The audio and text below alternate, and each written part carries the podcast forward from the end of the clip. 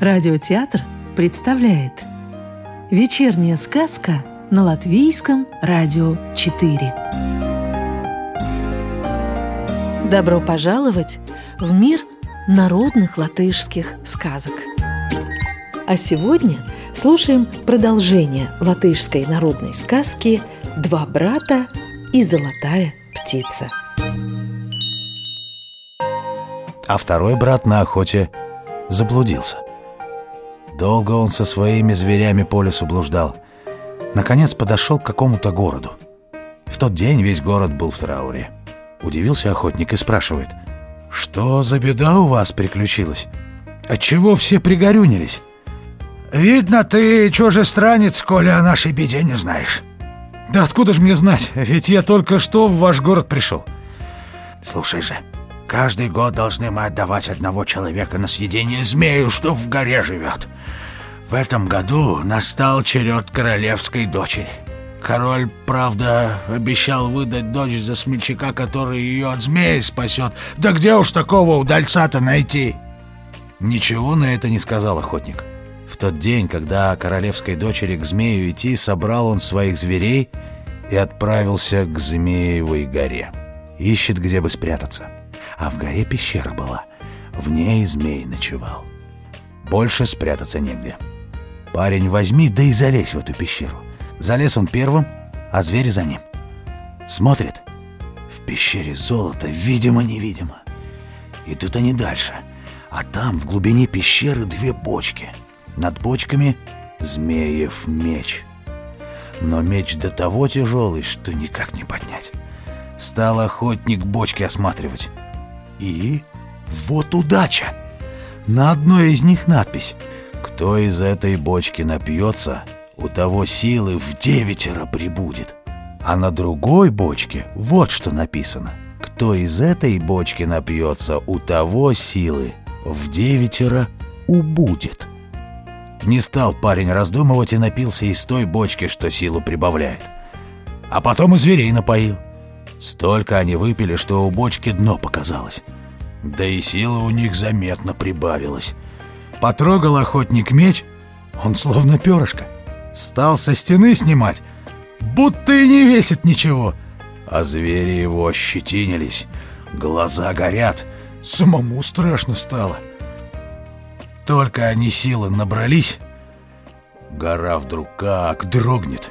Чует охотник, кто там у пещеры, схватил меч, кликнул зверей, да как бросится вон из пещеры, прямо на змея. Змей лютым огнем плюется, даже шерстью зверей загорается. Но охотник как взмахнул тяжелым мечом, так и рассек змею шкуру. Кинулся змей в пещеру к бочке, что силу дает, а бочка-то... Будь оно неладно, пуста! Выскочил змей из пещеры, да тут ему и конец пришел. Охотник-то притаился у выхода из пещеры и вмиг пронзил врага мечом. Пригвоздил он змея к скале, Острие меча в скалу вонзилось, а рукоятка-то у охотника в руке. Забился змей, задергался. Но чем пуще он бьется, тем больше меч рассекает его тело. А звери тоже не спят. Медведь бросился змею на спину. Волк за бока его хватает, лиса за хвост таскает, а заяц всех подзадоривает. Так и прикончили они чудовище. Только змей дух испустил, подходит к пещере королевская дочь. Идет бедняжка одна и плачет. Слуга, что ее привел со страху в кусты забился. Его оттуда и силой не вытащишь. Спешит охотник девице навстречу и говорит. Так, мол, и так, змей убит, и она спасена. Бросилась принцесса своему спасителю на шею, а потом дает ему свое кольцо и клянется никогда с ним не разлучаться — Надел охотник кольцо себе на палец и пообещал на другой день прийти к королю. Зовет принцесса его с собой, а охотник ей отвечает. «Видишь, в крови я весь. Как же мне перед королем предстать? Да и отдохнуть мне надо. После такого боя все кости ломят. Ладно». Прилег охотник на Змеевой горе, поспать немного, да и велел медведю сторожить. Но и медведь тоже умаялся. Хочет малость вздремнуть. Пусть где волк посторожит. Да волк тоже захотел спать. Пусть где лиса сторожит. И лиса не прочь соснуть. Пусть где заяц сторожит. Крепился заяц, крепился и тоже не удержался, да и заснул. Увидел это слуга, что принцессу привел. Мигом выскочил он из кустов, прикончил охотника и бросился вслед за королевской дочерью. Догнал он ее у городских ворот. Принцесса ума не приложила, куда это слуга так торопится, а он отдышался и говорит. «Скажи королю, что это я тебя от змея спас. Не то убью». Испугалась принцесса и пообещала сказать отцу, что слуга спас ей жизнь. Так и сделала. Поверил ей король и тут же приказал готовиться к свадьбе. А настоящий-то спаситель принцессы лежит мертвый на горе. Наступил вечер. Первым проснулся медведь. Глядит, хозяин его весь в крови лежит. «Волк! Волк! Да что же здесь было, пока я спал?» Вскочил волк, глаза протирает. «Да я не знаю», — говорит. «А «Лиса обещала посторожить». Разбудили лису, только она тоже ничего не знает. Ей заяц обещал хозяин насторожить. Разбудили звери зайца. Ну и он ничего сказать не может. Тут медведь спохватился. Пусть заяц бегает за корнем жизни. Помчался заяц во весь дух, только пыль столбом. Мигом воротился он с корнем жизни. Взял медведь корень и начал колдовать над убитым. Долго он над ним бился, но вот чу! Шевельнулся хозяин. Принялись тут все звери помогать медведю. И через какое-то время встает вдруг охотник, живой и здоровый. То-то обрадовались все. Всю ночь не спали, только и разговоров было, как хозяина от смерти спасли. Да как теперь хорошо. На третий день собрался охотник к королю. Приходит в город, видит. Все улицы украшены, все дома расцвечены, народ веселится. Охотник ума не приложит. Что за праздник такой? Стал у людей спрашивать. И что же узнал бедняга? Принцесса Де выходит замуж за своего спасителя. «Ну и дела», — удивился охотник. «Что же ты еще за спасителя выискался?» И тут же решил идти во дворец. Потом подумал, что лучше послать зайца разузнать, ждут ли его там. Вернулся заяц с известием, что принцесса вправду замуж выходит, но за другого. Рассердился охотник на принцессу. Не знает, что ему делать. А медведь советует. «Пока всего не знаешь, не сердись. Дай мне кольцо принцессы, пойду-ка я сам все выведаю. Если она тебя забыла, вернусь без кольца. Если же помнит, то с кольцом». Отправился медведь в дворец и тайком от всех расспросил принцессу. Рассказала она медведю все как было, вернула кольцо и велит. Пусть охотник спешит во дворец, пока ее со слугой не обвенчали. Пришел охотник во дворец и звери с ним. Гости, что на свадьбу съехались, удивляются. Неужто и этих пригласили? А принцесса тем временем все отцу рассказала. Разгневался король. Приказал схватить обманщика, привязать к четверке вороных коней и разорвать на части, а охотника немедля обвенчать с дочерью. И пошел тут пир горой. После свадьбы объявил король свою волю.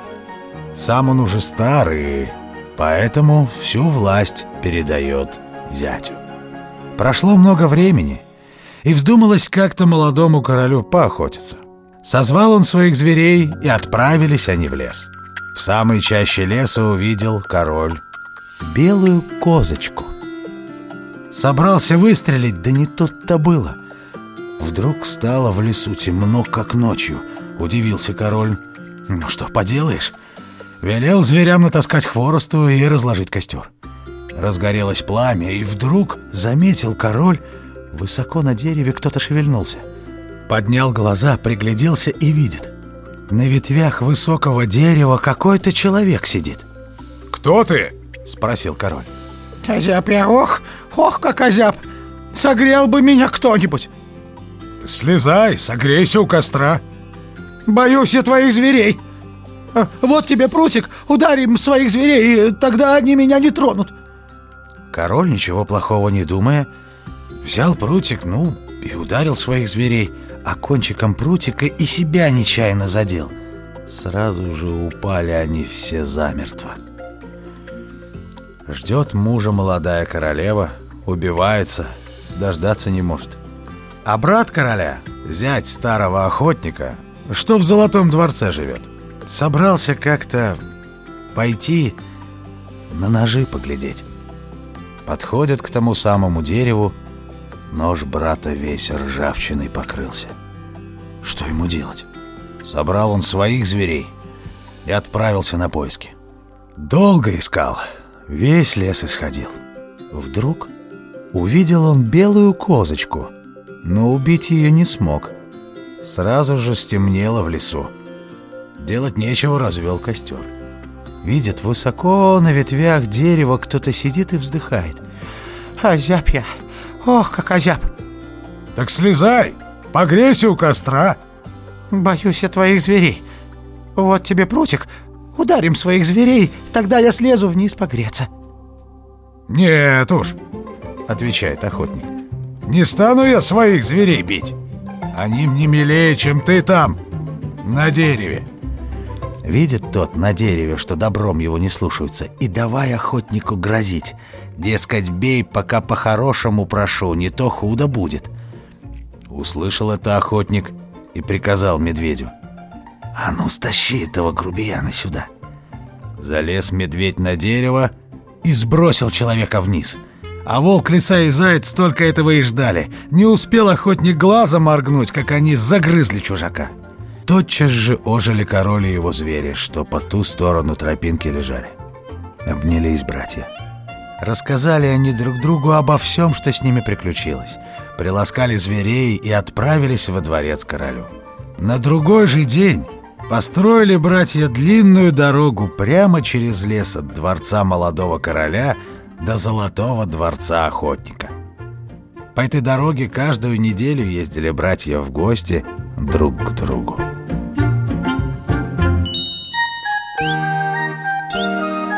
Сказку читал актер Рижского русского театра имени Михаила Чехова Родион Кузьмин. Новую волшебную историю услышите завтра.